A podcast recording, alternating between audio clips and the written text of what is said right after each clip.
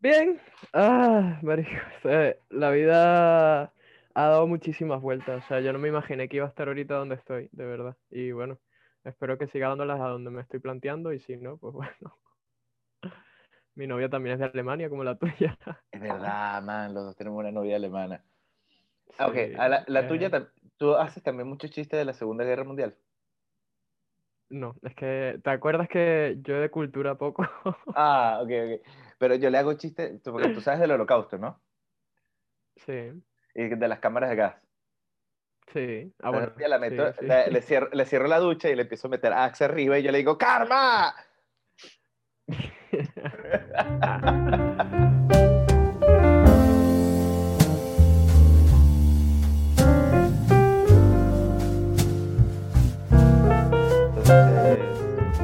bienvenidos a un nuevo episodio de Seguimos Chévere, el podcast dedicado a entender la migración venezolana y... Ah, me enredé. Siempre me da como paja ese comienzo. es como que... ah, ah. Tranquilo. Ok.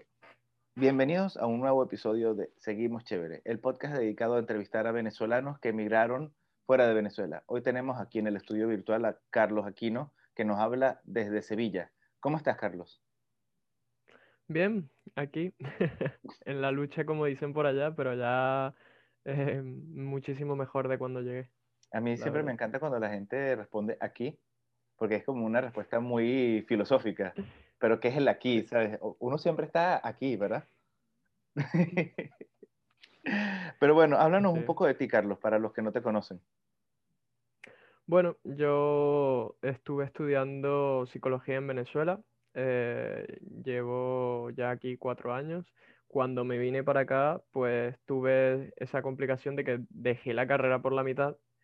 Fue bastante complicado el hecho porque, a ver, lo ideal cuando te, cuando emigras es tener una carrera. Más que todo porque tiene, porque tienes más facilidad de trabajo. Si llegas aquí sin, sin una carrera es muy complicado el conseguir algo e incluso aunque tengas carrera es complicado.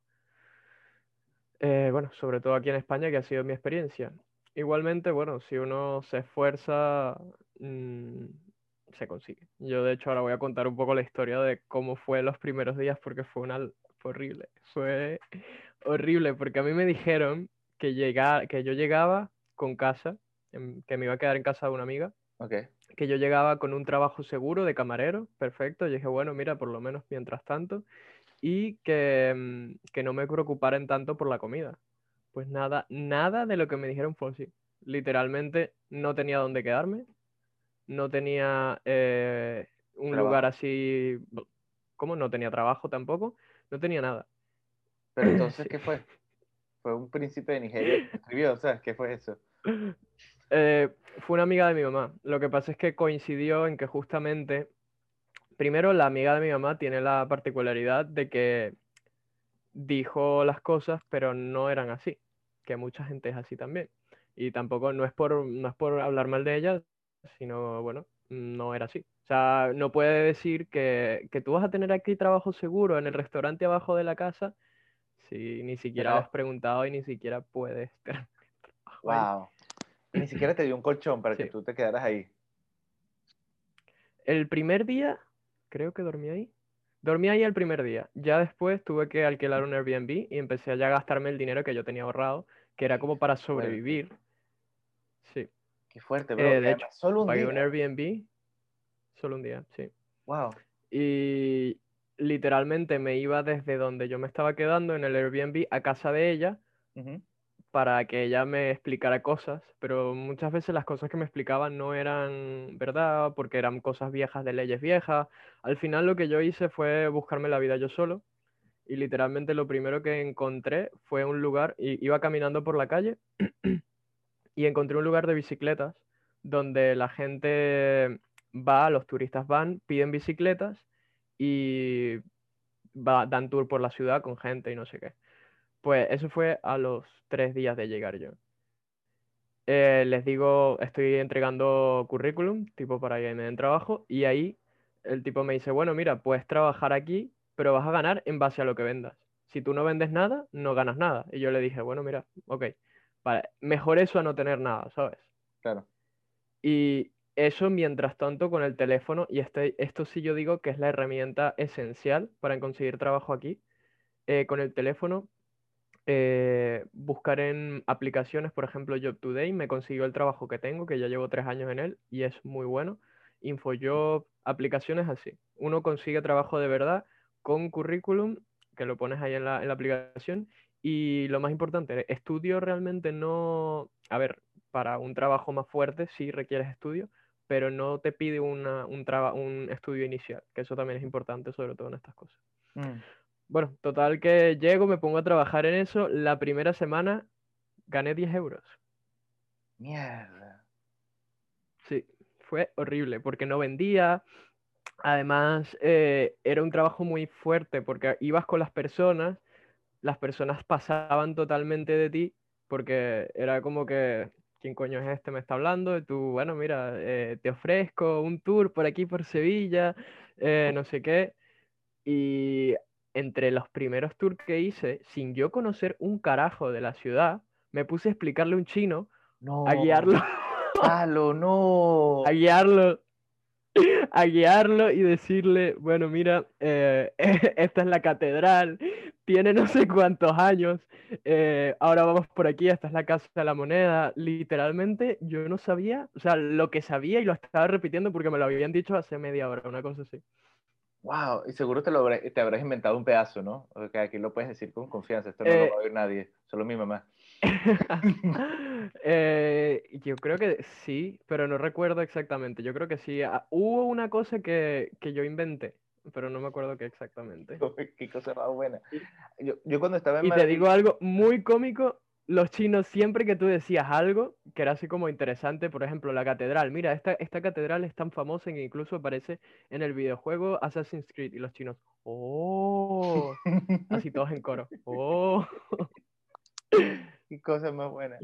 Ah, yo antes de venirme a Holanda, uno para los que trabajé que apliqué, me, me salió una cosa parecida, pero era como en un garaje, super, y era súper shady y nos hablaban de la baterías que podíamos usar, pero ustedes no pueden usar las buenas baterías ahora, porque ustedes van a estar empezando.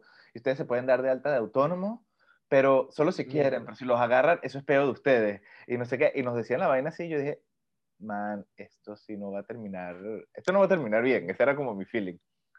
Y, y no, es que, y, y eso, hiciste ese trabajo una semana. Sí, una, bueno, dos semanas ahora tengo otro cuento muy bueno de ese mismo trabajo, porque ya, ya como que me estaba acostumbrando, había dado unos dos o tres tours y ya estaba ganando un poco de dinero, ¿sabes? De hecho, el, con el primer sueldo que, que tuve, con los 10 euros, lo que hice fue comprarme una cobija para poder dormir mejor porque ya estaba empezando el invierno. Pero Carlos, es como que, que esa historia es súper triste. Es de Oliver Twist. y yo que sí que y yo que sí que en ese momento comprando la puta mantita y yo llorando como coño de la madre. Wow. Yo, yo, creo que los cierto tipo de los que fuimos como chamos, que por el comunismo que destruyó el país y tal, no pudimos venir como tan apoyados por nuestros papás o, o llegar a un sitio estable, todos tuvimos como una historia unas historias súper heavy. O sea, yo una vez, o comiendo pasta con un, con un amigo, que se estaba quedando conmigo, que él estuvo en el programa, Jean-Pierre, él vivía en mi cuarto porque él tampoco tenía casa. Entonces, los dos comiendo de una misma olla, con los únicos dos tenedores que había porque conseguí uno en el jardín, comiendo, comiendo pasta, diciendo, un día vamos a salir de esto a las 4 de la mañana. Y, y como, como si, una vez oí de otro tipo que eso, que eso, o él, él también durmió en la calle, o hay gente que, ¿sabes? que perdió los ahorros por una, por, por una estafa o algo. Todos, eh, esos, esos cuentos que nos acompañan a tantos venezolanos de cómo, cómo a mi hermano vivió con un tipo, unos roommates que el tipo le pegaba a la novia. ¿Sabes? esos comienzos que son tan, tan como, como, el aterrizaje de María, que tú dices, verga, me muero, me muero, me muero, me muero. Yo por lo menos historias de roommate también te tengo unas cuantas que... Uf. Yo, yo quería escribir un stand-up de, de, eso, porque a mí me parece que los roommates es, es, es, como, una, es como una pareja hindú, o sea, es como matrimonio hindú, porque es alguien con quien vas a compartir el resto de tu vida, pero lo conoces el día que te mudas. pues sí. Pero bueno, antes, antes de que cuentes el, el, el otro cuento, háblame un poco de en qué momento de Venezuela te fuiste, en qué año. Me fui hace cuatro años, si no me equivoco, 2016. Me fui. Fíjate, yo me fui. Ahí la cosa estaba empezando el declive, estaban en pleno problema de las marchas. Eh, yo incluso salí una vez a marchar, se había muerto uno de los estudiantes de incluso de la metropolitana, eh, que era la universidad en la que yo estaba. Mm, era como que ya todo, ya de hacía tiempo, ya todo estaba en declive, pero ahí era como un punto, yo pienso, clave de cómo estaba todo. Recién estaba eh, el tema con Guaidó, que estaban, no sé, no me acuerdo exactamente del tiempo, pero por ahí. por ahí fue la cosa. Sí, 2000. No, yo, yo creo. Mm, sí, no, es que esa época fue la, fue la más dura eso yo creo que ya lo he dicho un par de veces en el programa, pero una vez me encontré con un estudio que hicieron en Perú por la alta migración de venezolanos. En una universidad empezaron a hacer estudios de cómo ha afectado la economía. Resulta que la afectó para bien, porque hay tanta gente trabajando. Ah, pero entre otras cosas, ellos se pusieron a analizar las tres migraciones que ha habido de los venezolanos. La, y la tercera es la más masiva de todas las clases sociales y ellos la llamaron la de la desesperación, porque es en la que la gente se fue con lo que tenía a buscar algo, algo mejor. Entonces, sí, te entiendo en esa, en esa situación en la que tú dices, en la que uno se decía, ya no, ya no es si me voy, es cuando me voy. O por lo menos esa era como la diatriba también con mis amigos. O sea, ya no era una cuestión de sí, sino cuándo. Sí, de hecho yo mm, seis meses antes de irme me hubieses preguntado, ¿tú te quieres ir de Venezuela? Yo hubiese dicho, no, ni lo tengo pensado y estoy aquí bien entre comillas, ¿sabes? O sea, la cosa está difícil, pero bueno, me planteo terminar mi carrera, me planteo todo, ¿sabes? Como que lo veía todo así, ya, pero pasaron esos seis meses más o menos y fue que todo iba peor y peor. Y entonces tú llegas y bueno, háblame un poco de lo práctico de la llegada. Por ejemplo, cuando yo llegué a, a, Madrid, lo primero que tuve que hacer, yo teniendo pasaporte español, fue sacarme un nuevo DNI y fue empadronarme, porque todo lo que yo tenía que hacer requería el padrón, ¿sabes? El teléfono requería el padrón, el banco requería... O sea, esto, para ti, ¿qué fue como tu propia experiencia de, de lo práctico? De...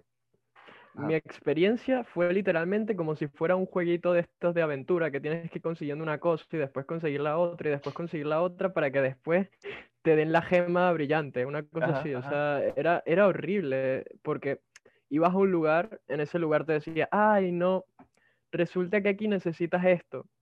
Y después ibas al otro. Básicamente, lo que necesitas como tal es el padrón, 100%, que es lo que tú estás diciendo.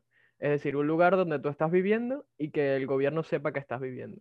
Pero que es muy eh, difícil para muchos venezolanos porque para que te den el padrón digamos que yo no, se lo puedo, yo no le puedo decir a mi amigo Jean-Pierre que él está metido en mi cuarto y bueno, vamos a la alcaldía y que, y que me firme, y, ¿sabes? bueno, él está viviendo en mi cuarto, sino tendríamos que ir con el, el, dueño de la casa que me está alquilando a mí el cuarto. Exacto. Y decirle, y entonces, bueno, y él nos podría decir, bueno, sí, yo admito que, que esta persona viva ahí, no sé qué. Entonces hay muchos venezolanos que ese primer paso no lo podrían tener. Mm, a ver, tienen que conseguir a alguien que se los dé. Ese es el tema difícil. El padrón, por ejemplo, yo tuve la suerte de que cuando yo llegué me alquiló un tipo, que el tipo tenía problemas con la mujer, era una locura. Al final me terminó votando del piso porque la mujer lo votó a él, una cosa así. Wow. que ya después si quieres te cuento la historia. Pero Mm, me han pasado muchas cosas. Es que, me imaginé como cuando que adoptaron a un niño, que en este caso serías tú, para ver si en la relación, y ahorita el tipo se quedó como con la planta cuando lo botan del trabajo. Más o menos, pero no, el tipo sí tenía un hijo y la mujer básicamente se quedó con el hijo, fueron a juicio y el tipo no tenía prohibido verlo y el tipo amaba al hijo, pero la mujer se inventó una historia y no podía verlo. Wow. Y la mujer decía que él le pegaba, no sé qué. Bueno, fue una, una, un drama total, porque muchas veces, y es una de las cosas que tiene aquí España, que los juzgados siempre se ponen a favor de, la, de las mujeres, con toda la razón por todas las cosas que han pasado, pero hay casos de casos que donde el hombre también, bueno. pasan. Como, como, todo en la vida, habrá casos de casos, pero sí hemos escuchado Mm. unos cuentos horribles de, de, violencia de género. Yo recuerdo siempre con los globos, porque yo trabajé en Globo seis meses, eh, lo, los globos y yo nos decíamos, es que yo leo las noticias y me parece una locura. ¿Esto, ¿Esto pasa en Venezuela o es que solo hablamos de política en Venezuela? El tema de lo duro que es la violencia de género uh, en España. Yo pienso que pasa, que pasa y que no es documentado ni siquiera porque hay cosas peores, ¿sabes? Sí. O, o, ni siquiera, bueno, como es Venezuela, no sé. Sí. Muchas de esas oh. cosas ni se dicen.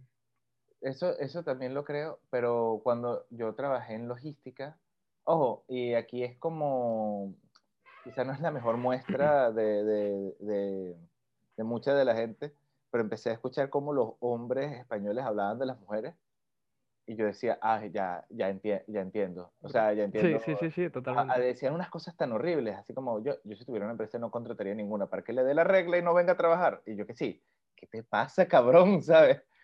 Pero bueno, ahí, sí, sí, ya, sí, ahí nos estamos desviando un poco del tema. Sí, eso pero, ya es otra cosa. Pero bueno. Pues, en fin. bueno, con lo que estabas diciendo, Uh -huh. lo que me pasó a mí del padrón fue que este hombre fue conmigo al lugar donde te tienes que empadronar, llevó su DNI y dijo, sí, este muchacho vive conmigo, está empadronado aquí. Y eso es lo que se tiene que hacer. Mm. Y conseguir una persona española que haga eso, que no te conoce de nada, es complicado. Sobre todo porque Claro. ya incluso el conseguir piso, como te dicen, para, para darte el piso a ti, ellos te dicen, ah, ok, eh, dame tu DNI. Y tú le dices, coño, no tengo. Y en ese momento, ah, ok, gracias, chao. Porque como tú estás alquilando, 80.000 personas más están alquilando, ¿sabes? Claro. Y por eso fue también complicado conseguir con- eh, piso. Piso es eh, apartamento, que aquí se dice piso. Ok, wow, Carlos. Entonces, ese fue como un comienzo bastante, bastante duro. Fue turbio, fue turbio y, y- y lo más complicado a mí, para mí fue el trabajo. Y de ahora, bueno, si quieres te cuento un poco de todo. Porque... Sí, entonces, bueno, eh, ¿cuándo tú te sentiste que estabas, que estabas establecido? ¿Cuándo es el momento que tú dices, I made it? A ver, eh, uf, O sea, que cuando ya estuve en un trabajo... A ver, yo lo que pasa es que pasé por un periodo de transición en el que estuve en Globo. En ¿Tú- Globo tú también trabajaste en Globo? repartiendo... Sí, estuve seis meses también. Los seis meses del autónomo. sí, Eh, aquí básicamente tienes que darte de alta como autónomo, que significa que eres una empresa básicamente. Mm, Porque aquí Globo, bueno, se aprovecha un poco aquí de- así de la gente. el falso autónomo. Yo estuve... ¿Cómo? El falso autónomo. Como, como El falso autónomo, totalmente. Eh, básicamente le estás dando tu servicio como repartidor a una empresa eh, eh, y eres autónomo. Estuve así seis meses. En ese momento yo no sentía todavía que estaba en una estabilidad, pero ya la estaba empezando a ver, sobre todo porque ya tenía un sueldo bien fijo y eso es lo que más, digamos, anhelaba. Yo decía como, coño, yo quiero trabajar, ¿por qué coño no consigo algo que yo pueda hacer y que me dé dinero, lo que sea, verga? Y Sí. estaba recho, o sea, ya era una cosa que decía, es que hasta de camarero, me miraban cuando yo les decía como de camarero, como, "Ah". Y trabajé en, en un, en un lugar limpiando platos y no me, me pagaron el día, la, que sí, 10 euros por 6 horas, una cosa así, Mierda. absurda. Y al día siguiente, lo mismo, eh, o sea, trabajé igual, hubo más clientela, la mujer me formó un peo y me dijo, hoy no te pago. Y trabajé como 6 horas, me fui a las 3 de la mañana llorando porque no podía, porque no me había dado mi dinero, ¿sabes? O sea, un- Wow, bro. abusan porque además no había contrato, no había nada. Y como es contigo, y esa es la cosa, que no es porque tú seas extranjero, también lo hacen con los españoles. Y para más índole, esta mujer que hizo eso era la mamá de un amigo mío, amigo. Wow. Qué fuerte. Wow. Es que España el tema del trabajo es muy, mucho más, mm, pu- puedo Es complicado. jodido. Sí. Ese a mí Sí. me costaba muchísimo porque para, por ejemplo, cuando me metía en InfoJobs, ser mesonero, que yo digo, ah, mira, mesonero, ¿sabes? Tal, dos años de experiencia y tres idiomas. Y tú dices, wow, ¿sabes? Como es, Sí. es ba- bastante, bastante duro. Aquí, por ejemplo, en Holanda, es imposible no conseguir trabajo. ¿sabes? Aunque hay trabajos chimbos, pero todos, todos pagan y es, como 9.80 la, la, hora y hay demasiado protección al, trabajador, que eso es bastante, bastante fino. Pero en España es, es, duro, duro, duro. Mira, retomando tu pregunta, que la dejé un poco en el aire, el momento en el que ya me sentí cómodo fue cuando ya conseguí una empresa que fue por Job Today, la aplicación que, que había comentado antes. Fui a la entrevista, eh, fui a una formación de un mes y ya después empecé a trabajar como teleoperador. De hecho, bueno, eh, es un muy buen trabajo si quieres convalidar, o sea, que, estudiar y trabajar al mismo tiempo, que es lo que de hecho estoy haciendo yo ahora, pero bueno, mm, fue, eso fue, digamos, mi salvación. Y tienes el miedo de que la empresa te puede despedir cuando quiera. De que si no te necesitan, te pueden votar y no vas a tener indemnización pero ya después de dos años te hacen lo que llaman un contrato indefinido, que es, digamos, ya un contrato como tal de que estás trabajando para ellos fijo, que eres un empleado que siempre va a estar ahí, y que si te llegan a votar te pagan la indemnización, que a ellos no les conviene. Claro.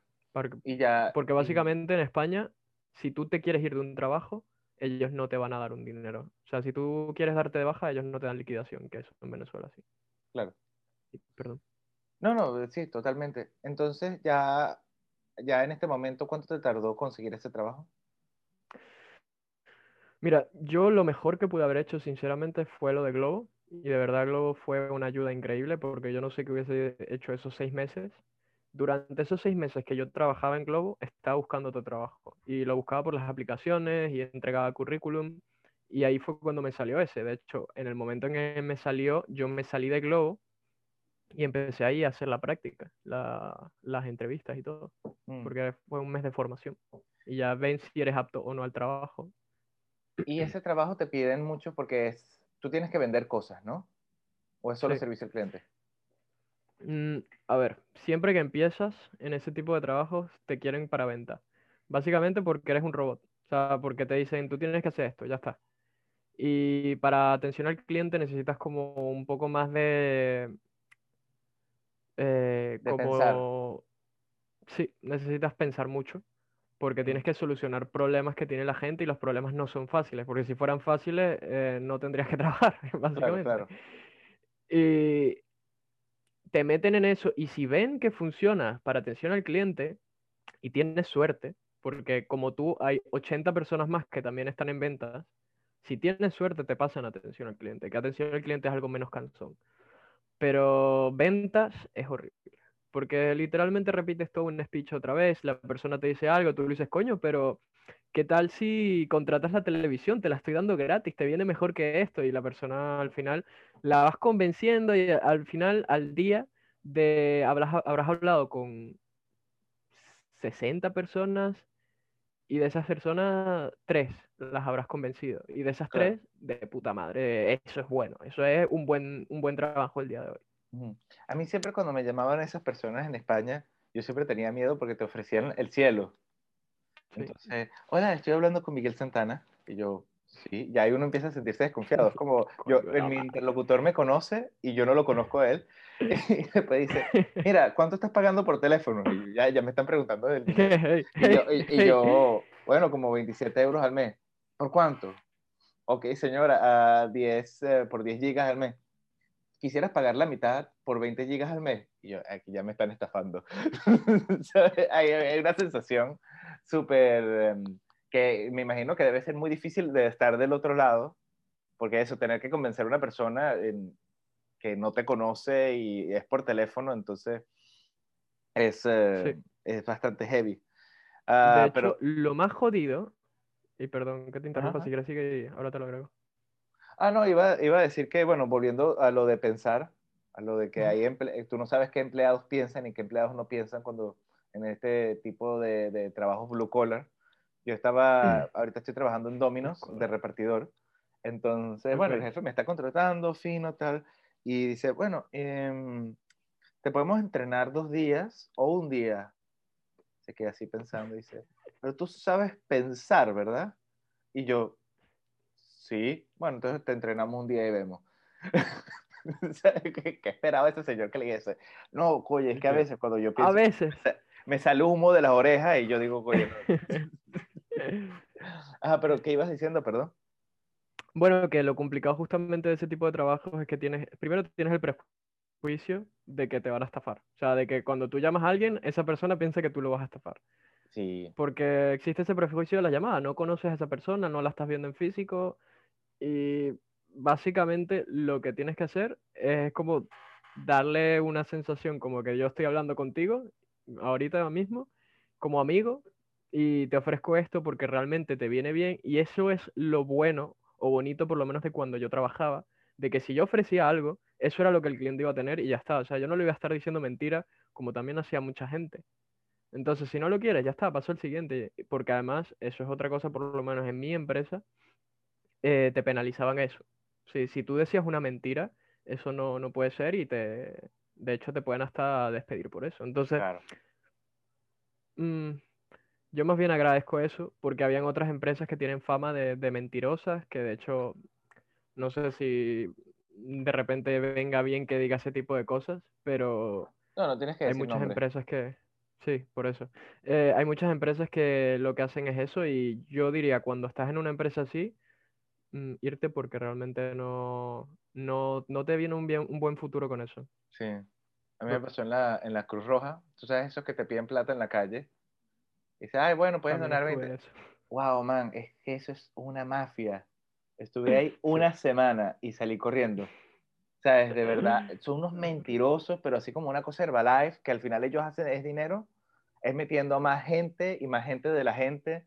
Y entonces cuando tú le donas 20 euros al mes, si tú caes y le donas 20 euros al mes a esos niños, eh, eh, eh, para que tu dinero empiece a llegar a, a, los, ni los niños, eso te va a tardar más de un año, entonces vas a estar pagando como, como un imbécil 20 euros al mes por más de un año, unos, ¿cuántos? 140 euros, se lo estás pagando a toda la gente de piramidal, De la pirámide, sí. de la pirámide. Eso a mí me parecía tal, y además todo súper mentiroso. Ay, bueno, nosotros después de, de, vender, de, de pasar por aquí y buscar tal, nosotros vamos a la, al ala de emergencia de los niños con cáncer y nos ponemos unas naricitas y tal, y todos eran unos desgraciados tratando de hacer plata, burlándose de eso, y yo, wow. Eso, eso sí, no, Sí. no pude. Y como eso hay mucho. Yo fui, mm, una de las entrevistas que yo tuve, eran unos carajos, esto, Ajá. esto es anécdota fuerte, Ajá. unos carajos que ta- estaban vestidos en traje, relojes arrechísimos, Siempre. esto fue siempre. más o menos traders. como al mes de llegar. Sí, Ajá. como tipo traders así, sacando real parejo. Y yo, verga, este trabajo se ve bueno.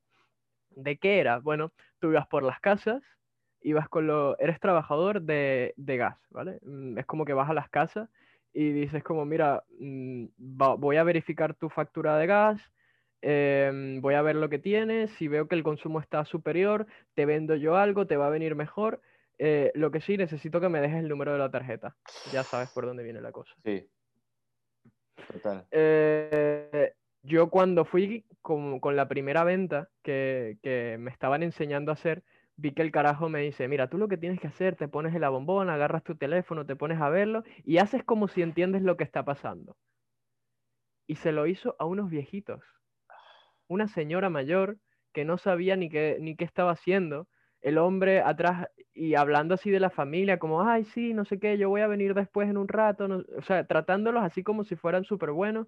Y el tipo los estaba estafando y les iba a robar. Y yo lo estaba viendo, pero yo en ese momento no entendía lo que estaba pasando del todo porque tampoco eh, sabía que eso podía pasar, ¿sabes? Claro.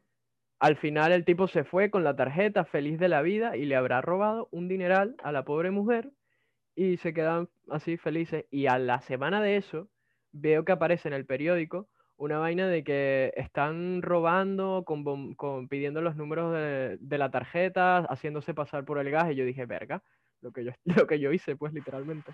Wow, qué fuerte, bro. Y es que eh, una cosa que yo creo que por, porque España creo que es el tercer o cuarto país del mundo con más desempleo de gente joven.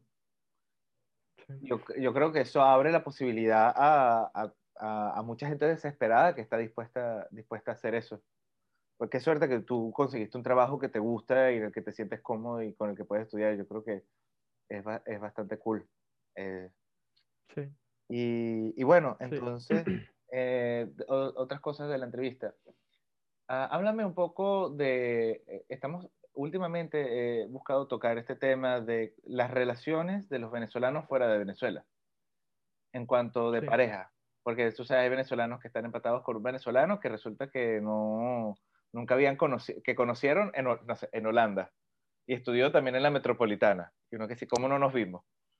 Ah, hay, hay, venezolanos que se empatan con otro latino, hay venezolanos que se empatan con alguien de, del otro país. Te quisiera preguntarte cómo es tu propia vivencia de eso. Yo de hecho cuando llegué tuve un poco más, como la, la vida un poco más naive en ese sentido, como voy a vivir, ¿sabes? Como yo en, en Venezuela me estaba dando un poco más mala vida por las parejas y aquí llegué y lo que hice fue conocer gente, o sea, conocer personas estaba con algunas mujeres, pero realmente nunca llegué a sentirme así como realmente esa sensación de amor, ¿sabes? Que de hecho me sentía como yo estaba centrando, centrado en lo mío, ¿sabes? Pero a su vez como disfrutando, porque la estaba pasando bien, pero no un sentimiento así de amor, de, de que coño, esta, esta persona me gusta, esta persona quiero estar con ella. no lo llegué a sentir. Ajá. Exacto, que te mueva al piso. Eso me habrá pasado en Venezuela con una o dos personas. Yo también es que soy una persona que no, no se enamora fácil. Y, o sea, me gustan las relaciones, pero no me enamoro y de hecho termino las relaciones muy rápido. Em, y bueno, mm, fue complicado porque, bueno, complicado por un sentido y fácil por el otro. Aquí en España la gente es demasiado abierta, es muy abierta. Entonces, si tú a una persona le dices como, mira, yo no quiero nada serio, esa persona lo entiende lo entiende porque no es algo tabú el decir como quiero, eh, quiero estar contigo y solo quiero coger, ¿sabes? Que en Venezuela tú le dices eso a una mujer y la mujer puede hasta decir como que coño te pasa, chao, ¿sabes? Aquí en España eso tú se lo puedes decir a una mujer y la mujer como, bueno, mm, está bien, te coge y, ya está, y, como se cogerá tres más, que eso tampoco me gusta, pero bueno, ya que carajo. Es que hay algo muy bonito de la franqueza española. Sí, que no estoy hablando de Franco, de Francisco Franco, sino como de la honestidad en su manera de ser de los españoles. Sí. Totalmente. Pero ya, ya después cuando fui como teniendo relaciones como tal, que me fui como quizás abriendo un poco a eso, eh, conocí personas que valían mucho la pena, que no eran compatibles conmigo, y la mayoría, bueno, eso sí, ninguna fue de Venezuela, y he conocido también personas de Venezuela. Tuve relaciones con una persona, o sea, como de amistad me refiero, y también estuve con, con una persona de Venezuela, pero no, no me sentía atraído emocionalmente por ella. Y al final yo no noto una diferencia entre una persona que es de Venezuela, que es de España, que es de Alemania. Por ejemplo, mi novia ahora mismo es de Alemania. Y yo también. Yo, yo sinceramente nunca había estado tan feliz en una relación como ahora. Y yo nunca en mi vida me había imaginado que iba a estar con una mujer de Alemania y que me iba a sentir tan enamorado. ¿sabes? de hecho, yo, yo, decía como el amor. Es como si fueran una raza superior. Hay muchas cosas. Sí, sí. Hay muchas cosas que ella, que ella me enseña a mí de su forma de pensar que son cosas de Alemania, que, que son normales allá. Y yo, como, verga, de pinga, sí, sí. Yo, yo creo que ya lo habré contado alguna vez en el podcast, pero que mi novia le daba pavor que yo le dijese te amo en público. ¿En serio? Porque en, en, privado, ay, sí, te amo, que sí, todo el cariño, pero un día se lo digo, ¿sabes? Pero frente a los papás, yo, ay, te amo. Y, se lo, y que a mí me parece que yo estaba ganando puntos con la mamá. Ay, mira, le dice mi hija, te amo en público, ¿sabes? No, es un chamo que muy abierto, tal. Y, y Jen me agarra eh, después y me dice, Miguel, ¿puedes hacer algo por mí? Sí, lo que tú quieras. Puedes parar de decir que me amas en público. Y yo que sí. ¿Cómo es la vaina? y después me dice que bueno, que es una cosa cultural. Es, curioso, esa... Mm, y el otro día una amiga me decía, ay, pero no, no te da cosa que no puedes compartir de tu cultura con, con, tu novia alemana o con tu novia de otra cultura. Y yo digo lo contrario, me parece que es una cosa tan rica el siempre estar hablando de, de las diferencias culturales desde un sitio de respeto, que es, bastante cool, es un, un tema de conversación que nunca se acaba. Sí, totalmente. De hecho, siempre tienes como historias de, de, tu país, ella tiene historias del suyo, siempre hay cosas y tú como mm, te- cosas que te dan curiosidad. Yo por lo menos tenía momentos en los que hacíamos platos diferentes de comida. Yo le enseñaba las arepas, le decía, Ajá. mira, tienes que hacerlas así, así. Ella me enseñó a hacer unas salchichas que son típicas de, de Alemania, que creo que Uf. sabrás cuáles son las, las que tienen la salsa esa... ¿De qué parte de co- Alemania es? No puedo pronunciar nada. algo así. Yo ¿Pero de qué parte de Alemania es? ¿De Bavaria? ¿De- ¿Del sur? ¿Del norte? No, eh, de Münster. Oh, no lo eso es conozco. n- norest- noroeste, si no me equivoco. Ni idea. Pero su- suena que, que es caro. Todo lo que es oeste del país es caro. Sí, Porque fue lo que no estaba, lo- fue lo que no lo controlaron los rusos, entonces aún tiene valor. Sí, por eso me dicen que Berlín es barato. Y me lo dijo Gildo, lo entrevistamos el otro día. Y Bueno, yo, sí. ah, bueno, sí que ibas diciendo. No, que yo, yo realmente de eso sé poco, porque ella siempre me cuenta un poco de la historia, pero yo con la cultura como que me interesa, pero no me la aprendo. Es como, me cuentas algo, me lo cuentas otra vez la semana que viene, y yo, coño, qué arrecho, porque no me acuerdo. Qué. Pero sí, eh, eh, tienen muchísima cultura los alemanes, es increíble. Y tú que eres un, un chamo joven, ¿cómo, ¿cómo fue el tema social en migrar?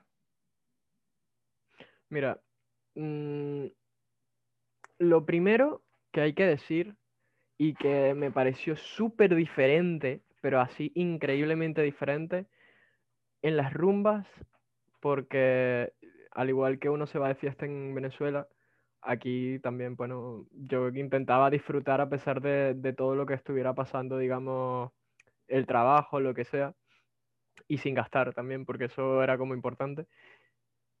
Ellos tienen los círculos como muy cerrados. Tú vas a ver en una, por ejemplo, en una discoteca, un circulito, un circulito, un circulito, que en Venezuela algunas veces puede ser así, pero aquí es todo el tiempo y sobre todo en Sevilla. En Madrid puede cambiar un poco la cosa porque se ha venezolanizado un poco. Pero aquí es como circulito, circulito. Como tú llegues y te acerques un poco, te van a mirar feo, te van a decir que coño madre, que quién eres tú, qué haces aquí, vas a Ok. violar a mis mujeres. Y tú como... Bro, O sea, ¿tú sientes que fue difícil Bro. al comienzo entrarle como a los grupos sociales? Sí, yo por lo menos lo que hacía era mucho ir poco a poco, pasito a pasito, y al final por lo menos estabas ahí afuera, hablas con alguien y esa persona te decía, dependiendo de cómo te introduzcas tú, es como vas a relacionarte después con ellos. Porque si, si llegas así como así, van a decir quién coño eres, que en Venezuela puedes hacer, hacerlo normalmente, llegar a un Sí. grupo y saludas, no sé qué y tal. Aquí te van a mirar feo y vas a decir qué coño, que qué haces. O sea, allá, por lo menos, si lo conoces primero hablando, te fumas un cigarro y de repente, ah, vente con nosotros y no sé qué, y de repente llegas y son muy de pinga, la pasas de, puta madre, tú dices, ese contraste, ¿por qué antes no me trataron bien y ahora sí? Literalmente por cómo llegaste. Y te ven, eso es otra cosa, te ven hablando diferente, les interesa, y dices, coño, ¿de dónde eres? ¿De qué es acento? Le habla y eh, el acento venezolano les llama mucho la atención, por lo menos aquí en Sevilla. Mm. Entonces lo que tú dices es que hay como unos distintos cues sociales de, de, bueno, no se entra así de golpe, sino Sí. que tú vas así como, como el cangrejo, que camina como de lado, no camina nunca para adelante, sino de lado, te fumas un cigarro con el pana, después le prestas un juego de Assassin's Creed, después salen un día juntos, algo así, como de a poquito. No, pero en la misma fiesta puede ser que a los tres minutos de hablar con un carajo ya la estás pasando de puta madre con él y no sé qué y tal, pero el approaching es lo diferente. En Venezuela el approaching es más agresivo, aquí es como mm, hablas un poco, ¿sabes?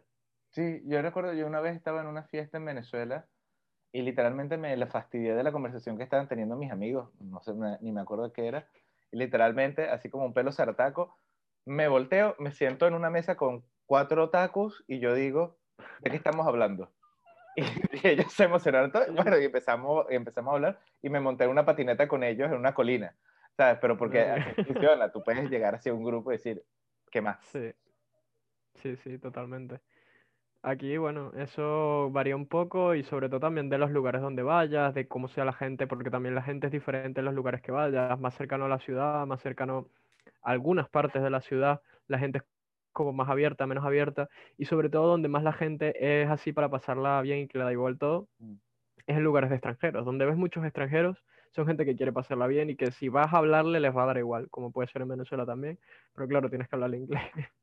Si no le hablas inglés no, no va a haber comunicación.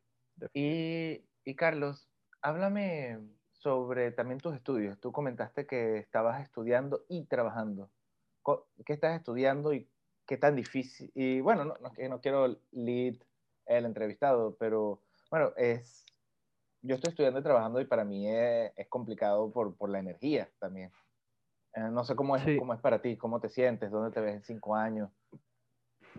Bueno, mira, yo por lo menos ahora estoy estudiando programación y estoy trabajando en, en la, misma, la misma área de atención al cliente. El problema es que yo antes estaba eh, trabajando para Disney, o sea, y era todo hermoso porque tenía pocos clientes, tenía muchísimo tiempo para estudiar. Mientras yo atendía a un cliente, lo atendía, me podían pasar dos horas y tenía un próximo cliente. Y en ese tiempo yo podía seguir repasando, seguir estudiando, adelantar algo, uh -huh. y ahora no. Entonces, ahora realmente es cuando voy a poder saber qué es ese, ese, eso de compartir el estudio con el trabajo. Igualmente lo estuve haciendo y lo estaba llevando medianamente bien, no fue cansón para mí, la verdad pero pienso que ahora sí va a ser un poco más agotador y todavía me queda un año y piquito más para terminarlo. Eh, ¿Dónde me veo de aquí a cinco años? Mira, si todo va bien, o en Alemania o en España, trabajando ya como programador de puta madre en un piso, en un apartamento ya mío.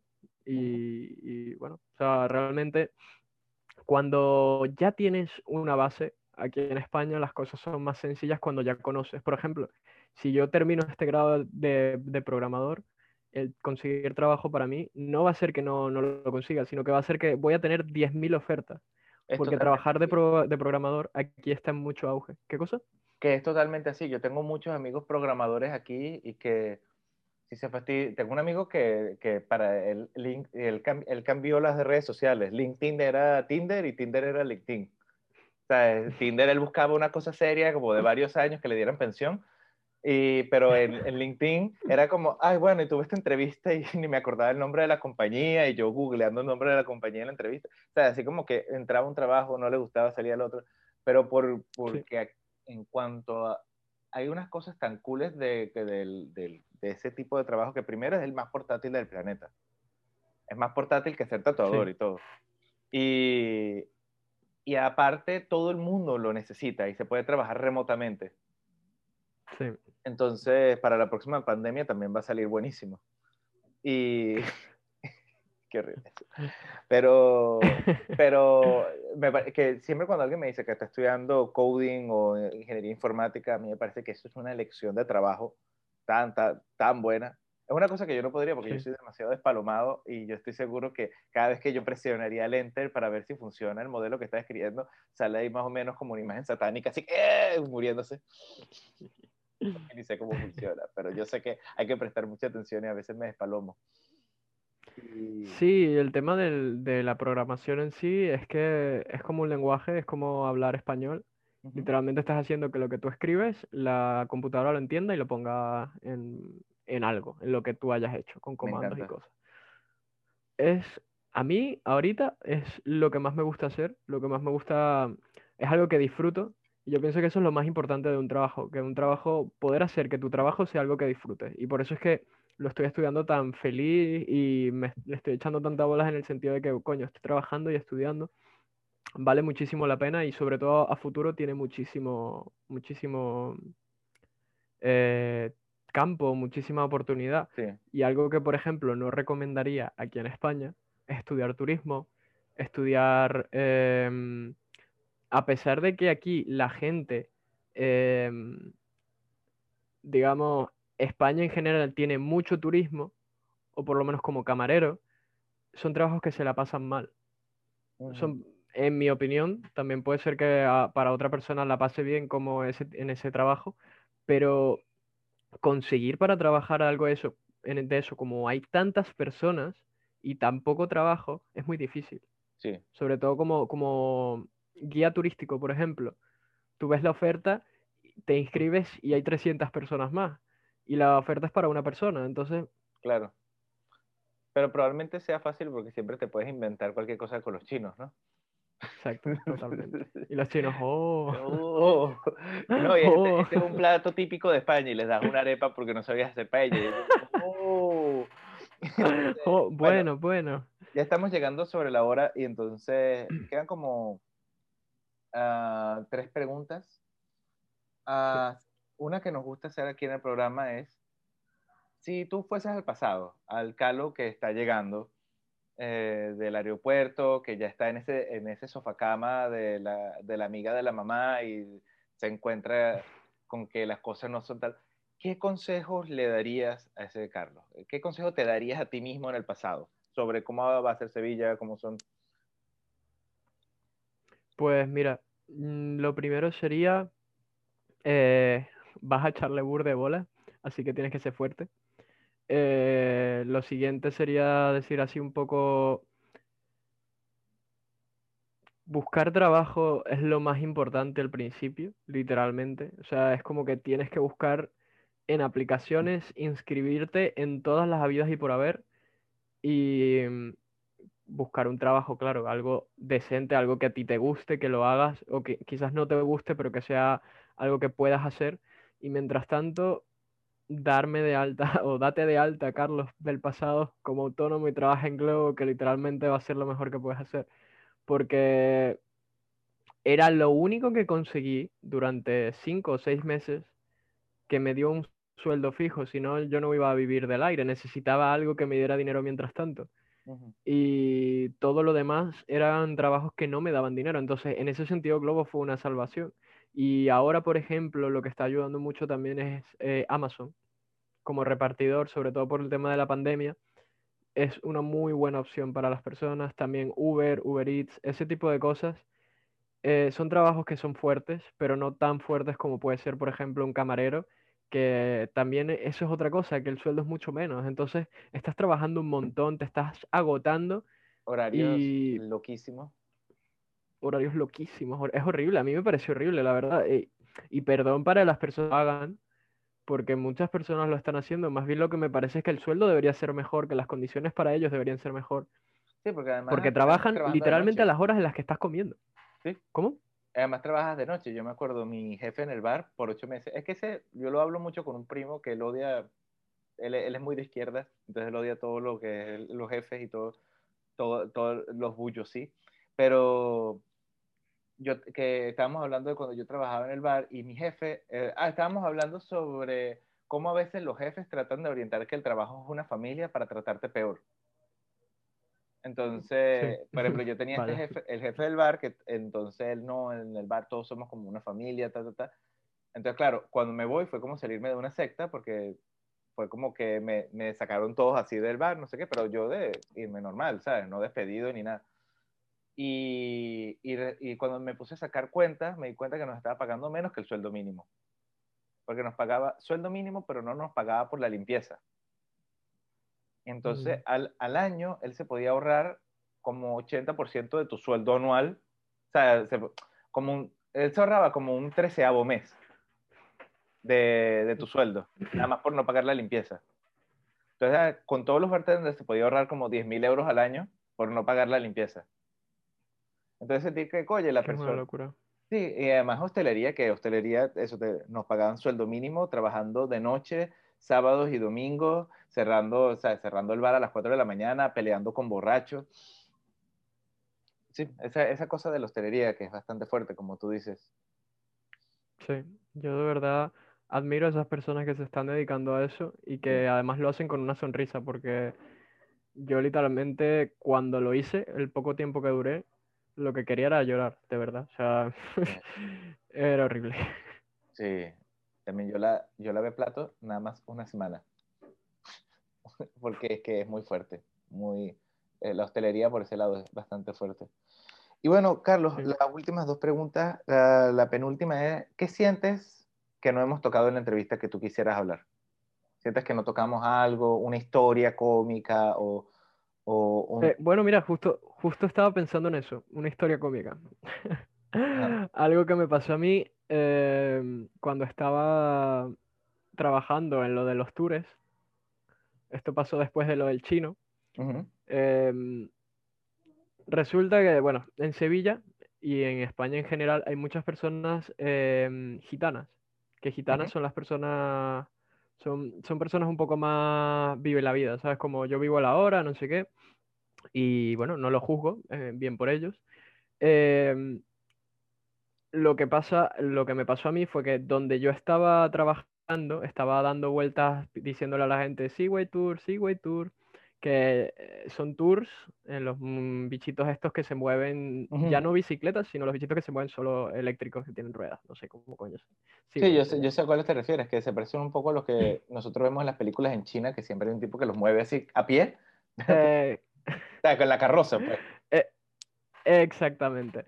Pues yo me puse a hacer mis tours, no sé qué, como otro de los días, estuve de dos o tres semanas, pues en la segunda semana seguramente, y estas mujeres siempre estaban por ahí, que son mujeres que dan una palma a la gente, y en el momento en el que tú le haces caso a esa mujer, tú te jodiste, tú ya perdiste mínimo 10 euros porque la mujer empieza a decirte unas cosas y te empieza a bendecir, alza, alza, y te dice así como, ahora estás bendito, pero tienes que pagarme un poco, por favor, no sé qué, para mis hijos, y no te sueltan hasta que tú no le pagues y se arrechan contigo si no le pagas porque te dieron una plantita, que las plantitas las recogen del piso.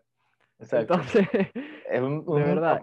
bueno, dentro de lo que cabe, es tremendo negocio es tremendo negocio, ella les va de puta madre. Pero aquí viene lo que el problema verdadero. Entonces yo llego y me pongo a vender a la gente, voy con un carajo y el carajo llega así con una cara de ponchado como así, no, es que mi novia está ya hablando con una de esas mujeres, llevan ya cinco minutos y no sé qué hacer para que se venga, la mujer nos persigue. Le va a montar un amarre. un cajero? Le va a montar un amarre. ¿Dónde hay un cajero? Necesito sacar 20 euros para dárselo a esa mujer. Y yo como, pero hombre, o sea, tranquilo, no tienes por qué darle dinero a esa mujer si no quieres, tú llévate a tu novia y vete. Pero ¿qué pasa si me imagino que lo habrá hecho. ¿Cómo? Exacto, ese es el miedo. Yo como, me imagino ese es el miedo que tenía, porque la gente dice eso, como que coño, me han hecho una vaina. A, mí me encanta el dicho de que las brujas no existen, pero de que vuelan, vuelan. como no creemos en, lo, en la magia pero, pero, si, pero si uno te echa una maldición, tú, tú vas con, con, un primo tú Ten cuidado con las maldiciones que no existen, pero ten cuidado. Pero ten cuidado. Y, pues bueno, lo que pasó fue que yo le digo al carajo eso, el carajo fue con la novia, al parecer se dejó de hacerla, dejó de pagarle, se fueron han venido como ocho gitanas arrechas a buscar a quién coño le había dicho eso al, carajo. Se pusieron a dar vueltas por la plaza, decían y que yo voy a buscar a mi marido para que lo mate porque ese es el dinero que yo uso para darle comida a mis niños. Y yo cagado, pero a la vez como tranquilo porque no sabían que fui yo. Entonces ha llegado una y me dice, es que fue a mí, fue a mí a la que me jodieron porque yo, yo estaba ahí, ya los tenía. ¿Y por qué no usan sus poderes para descubrir a la persona? ¿Sabes? Ahí es como, es como, como una, un adivino que se tropieza en la calle. Coño, ¿cómo no lo viste venir? Sí, totalmente. Pues llega la, la mujer, se pone a hablar conmigo y yo le digo, verga, qué bola, sí, es que no se puede jugar con el dinero de tus hijos, qué, qué broma, qué horrible. Y la mujer arrecha dice, bueno, sí, ya aparecerá, no sé qué, y se va. Y yo, y dije, verga, más nunca. Voy a, voy a lo mío y ya está, y me voy. Y de hecho, esa fue la, creo que esa fue la última semana que yo estuve ahí. Qué cómico. Me recuerdo un cuento en el que mi hermano y yo estábamos en una fiesta de Halloween y, y en esa época mi hermano era súper perrito entonces él se agarra a una chama en una fiesta y ella, ay, tengo novia. Y él así como que, bueno, eso no me importa. Y ella, bueno, ok. Y entonces, y bueno, se besé un rato. Y, el novio estaba en la fiesta y era como de mi tamaño. Y entonces el novio está buscando, pero Gabo, no sé, se quita el disfraz de picuino o lo que sea, ¿sabes? Un pelo más irreconocible. Y el novio va así preguntándole a los hombres, coño, sí, no sé qué, tal. Y se llama a mi hermano y dice, epa, mira, tú eh, tú sabes, eh, hay un tipo que besó a mi novia y lo estoy buscando. Y dice, bueno, yo te ayudo a buscarlo. Y mi hermano empezó a ayudar al tipo. Y después Gabo dice, bueno, yo voy a buscarlo por allá. Miguel, vámonos, vámonos, vámonos. Marico, nos lanzamos en el carro y alguien decía, ¡son ellos! Marico, el carro se arrancando. Pero ya la entrevista está larga. Entonces, para cerrar la pre uh, es que es rico hablar contigo, es rico hablar contigo. Y... igualmente, Miguel. Te extrañaba full, la verdad. Sí, man. Y bueno, la última pregunta con la que nos gusta cerrar es, ¿qué es lo que más extrañas de Venezuela? Pues sinceramente, la gente y el contacto que hay entre nosotros, que, muchas, que es como muy cercano, que he llegado a sentirlo aquí, que eso también es importante porque lo más importante yo creo que donde estés es que ese lugar sea tu casa, pues que realmente sea un lugar donde te sientas en casa y lo he convertido en eso porque ha sido una conversión, pero extraño un poco eso, la verdad, como que, por ejemplo, en la misma universidad hablas con gente, eh, llegaban tres personas que no conocías y de repente resultaban, hablabas y te quedabas como cuatro horas hablando porque de la vida y te llevabas muy bien con esas personas o gente que eran amigos de toda la vida también. Definitivamente lo que lo único, porque diría que es lo único que extraño de Venezuela es la gente. Mm.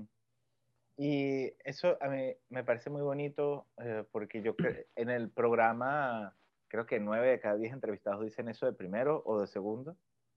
Por eso ah, usualmente nos gusta hacer una pregunta de, bueno, aparte de la gente que, pero bueno, tú dijiste ya no, no más nada. Ah, pero ni siquiera el Ávila o el océano, las empanadas de la señora Luisa, no sé, me acabo de inventar la señora Luisa. Por la señora Luisa. Realmente, a ver, son cosas icónicas de Venezuela que si tú vas es como que tienes que conocerlas, tienes que probarlas, tienes que subir el Ávila. Pero igual que hay en Venezuela, mm, yo pienso que también uno es habitante del mundo en general y que uno tiene que conocer todo. Claro. Y que aquí en España también hay cosas chéveres, pero yo tampoco voy a hacer, ¡uh, viva España! En Alemania habrán cosas hermosas también para conocer y tampoco es que yo voy a hacer, ¡uh, viva Alemania! Tampoco a ver, son, son lugares del mundo, son cosas bonitas, pero yo no me siento así como, por ejemplo, puedo decirlo con las personas. Las personas es una cosa que es irreemplazable, o sea, uno de verdad siente esa conexión muchas veces con venezolanos y con el Ávila, bueno, es bonito, es, chévere, pero igual hay muchas otras cosas chéveres, hay playas hermosas aquí en España, hay, ¿sabes? Mm, para mí eso es insustituible. Sí, eso es totalmente verdad. Hay una cosa, porque hemos hablado con, otro, con otros invitados en el que nos dicen que, bueno, que obviamente nos relacionamos con mucha gente. Es que es, es, que es muy importante relacionarse con gente que no son venezolanos afuera y no quedarse como en unos guetos venezolanos en el que todos mis amigos son venezolanos. Es muy importante eso, tener amigos españoles, alemanes, polacos. A mí me encantan los polacos. Todo lo que sea eslavo me parecen unos tipos demasiado para la joda, panas, me encantan. Pero hay una cosa del venezolano que no es que nos encanta, que extrañamos, así como esa apertura, calidez, esa señora Luisa que hace empanadas, ese, ese, ese tipo de cosas. Y, y, bueno, ¿algo que quieras agregar? Pues no, la verdad que no. Ya hemos dicho, yo creo que todo. Sí, yo creo que esta es la entrevista más larga que hemos hecho, pero fin, yo creo que cada vez están quedando más largas porque las, me gustaría decir que las estoy haciendo mejor, pero quizás la estoy haciendo peor. Eh, bueno, eso ya... Yo, ya la verdad.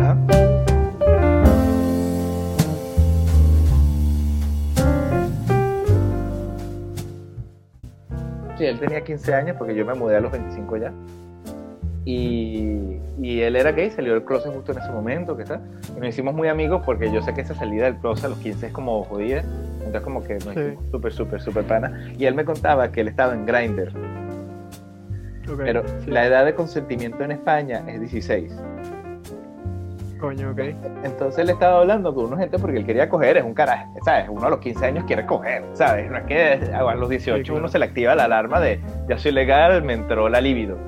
Entonces él estaba escribiendo en Grindr porque él quería coger y le contestaba a unos tipos de 30 años que decían, ¡ah! Quiero, pero, tú tienes 15, bro. y él, no, no, pero bueno, yo no le voy a decir a nadie. Entonces, él le estaba diciendo, entonces quería ponerlo en un stand-up. Claro, pero él lo tendría que decir. Él estaba pidiendo a la gente que arriesgara su carrera, su vida, sus amigos, por cometer un acto de pedofilia. Y él dijo que yo quiero coger. qué risa, qué risa. Nos burlábamos demasiado de cómo era la reacción, la cabina en la cabeza de los padres. Ah, era más oscuro de lo que lo vivimos, pero. en realidad. Y es que